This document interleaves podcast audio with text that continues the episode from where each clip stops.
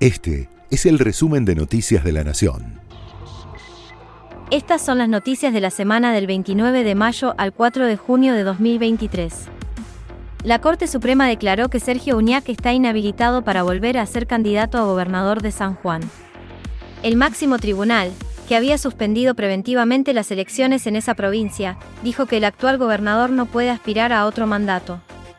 El fallo, de alto impacto político y con duras advertencias sobre las reelecciones, está firmado por Rosa T., Maqueda y Rosenkrantz. Ricardo Lorenzetti no votó. Tras el fallo, el presidente Alberto Fernández criticó a la Corte. Consideró que el máximo tribunal se entromete en el proceso democrático y autonómico de las provincias y declaró, lejos de impartir justicia, rompe el federalismo y debilita nuestra democracia. Sergio Uñac, por su parte, consideró lo siguiente. Yo como ciudadano, pero además como, hombre de derecho, eh, ya lo he dicho y lo reitero, obviamente, que voy a acatar el fallo, no lo comparto.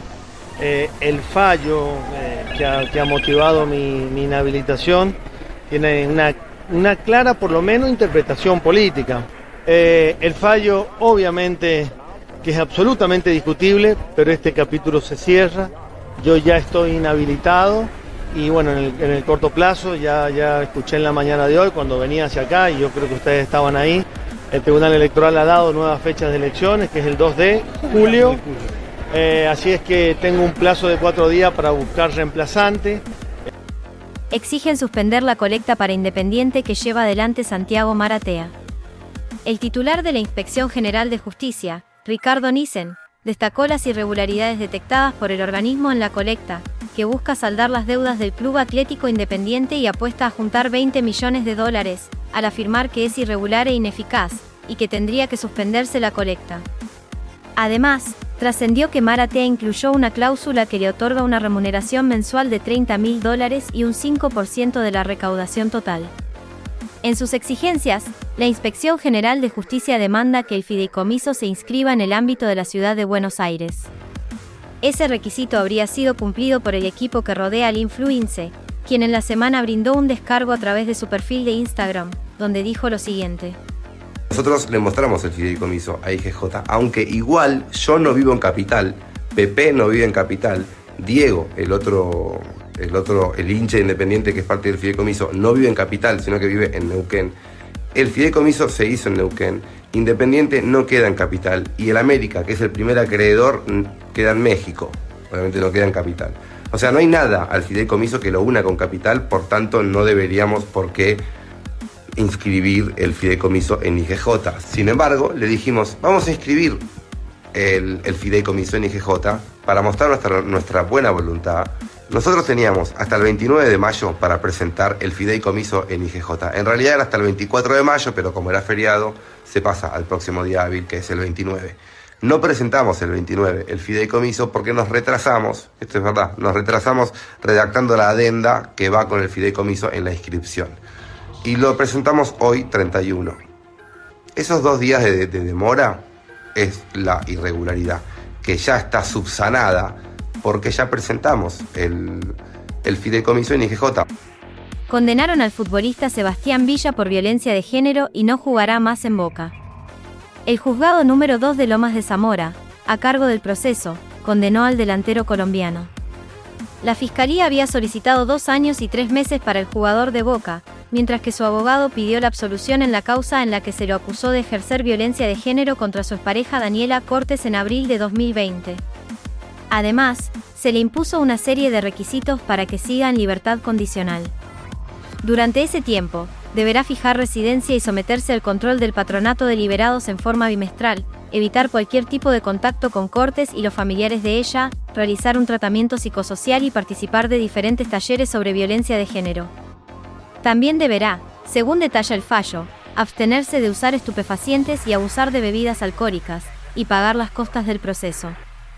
Desde la dirigencia de Boca confirmaron que no volverá a jugar con el equipo profesional, por lo que el partido del jueves por la noche, en el que Boca perdió con Arsenal, fue el último encuentro que disputó en ese club. Veredicto. En mérito al resultado de las cuestiones analizadas precedentemente y en atención a lo normado en el artículo 371 del Código Procesal Penal, corresponde dictar Veredicto condenatorio en favor del incusado Sebastián Villacano de las demás circunstancias personales supra mencionadas. En los hechos calificados como amenazas coactivas en concurso real con lesiones leves calificadas por el vínculo en contexto de violencia de géneros, traído a conocimiento de la suscripta, con lo que se da por terminado el acto firmándose para constancia por antemido y fe. Llegó junio con varios aumentos, que impactan en los bolsillos de los consumidores y tendrán repercusión en el índice de precios del mes. Aumentan el subte, el boleto de colectivo y el de los trenes del AMBA. También, las cuotas de los colegios privados, las prepagas, los salarios de las empleadas domésticas, los combustibles, las tarifas de luz y los alquileres. Con respecto a mayo, la gran parte de las proyecciones de los analistas estiman que el número se acelerará comparado con abril y la inflación del mes estará cerca del 9%. Sergio Massa regresa de China con un acuerdo que sabe a poco. Se concretó el adelanto de la renovación del swap, activado entre Argentina y China, por 132 millones de yuanes, que equivalen a unos 18 mil millones de dólares. El gobierno podría utilizar 10 mil millones para intervenir sobre el mercado cambiario, en medio de las tensiones que enfrenta con el dólar. De esta manera, el ministro de Economía cerró un acuerdo con el Banco Popular de China para renovar por tres años el swap que tiene con ese país, y que vencía en agosto. Además, amplió los fondos de libre disponibilidad. A partir de ahora, podría usar los 5 mil millones de dólares que ya tenía en las cuentas del Banco Central, y luego sumar el uso de otros 5 mil millones. Ahora seguirá con la segunda y última etapa del viaje a China, con la promesa de evaluar el ingreso al Banco de los BRICS en agosto. La cantante estadounidense Taylor Swift confirmó su gira por Latinoamérica. Tras varios meses de espera, se confirmó que la artista visitará nuestro país, en el marco de un tour que también la llevará a Brasil y México. Será el 9 y 10 de noviembre en el estadio de River. Las entradas se pondrán a la venta a partir del 5 de junio, con preventa exclusiva para el Banco Patagonia, e irán desde los 16.000 a los 85.000 pesos. Con Argentina ya eliminada del Mundial Sub-20, se juegan los cuartos de final. El combinado local, dirigido por Javier Mascherano, fue eliminado por Nigeria en San Juan y se quedó con la ilusión de llegar a instancias definitorias siendo local. Desde este sábado se retoma la acción con los partidos de cuartos de final. A las 2 y 30, Israel enfrenta a Brasil. Más tarde, Colombia hará lo propio ante Italia, en un choque de candidatos. El domingo tendrán lugar los partidos restantes, primero con Corea del Sur ante el conjunto nigeriano, y luego Estados Unidos se enfrentará a Uruguay. Esto decía el entrenador nacional luego de la eliminación de la selección sub-20. Eh, con Chiqui tengo una gran relación eh, y continuaré hasta que el día que él quiera. Él sabe que todos los días tiene mi renuncia en el escritorio y él lo va a decidir.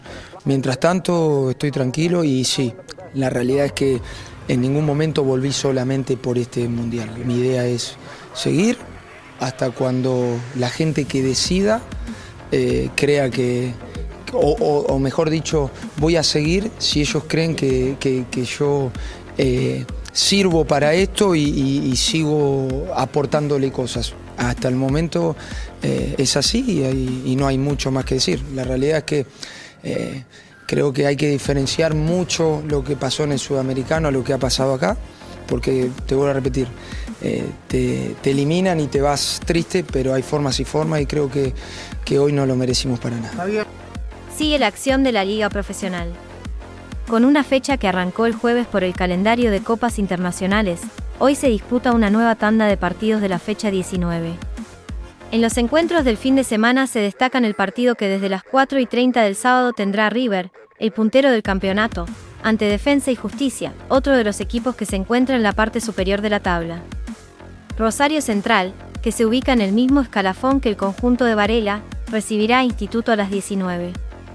Y Racing intentará volver al triunfo frente a Banfield a las 9 y 30. El domingo será el turno de San Lorenzo, que en la búsqueda de no perderle pisada al millonario recibirá a Colón desde las 14.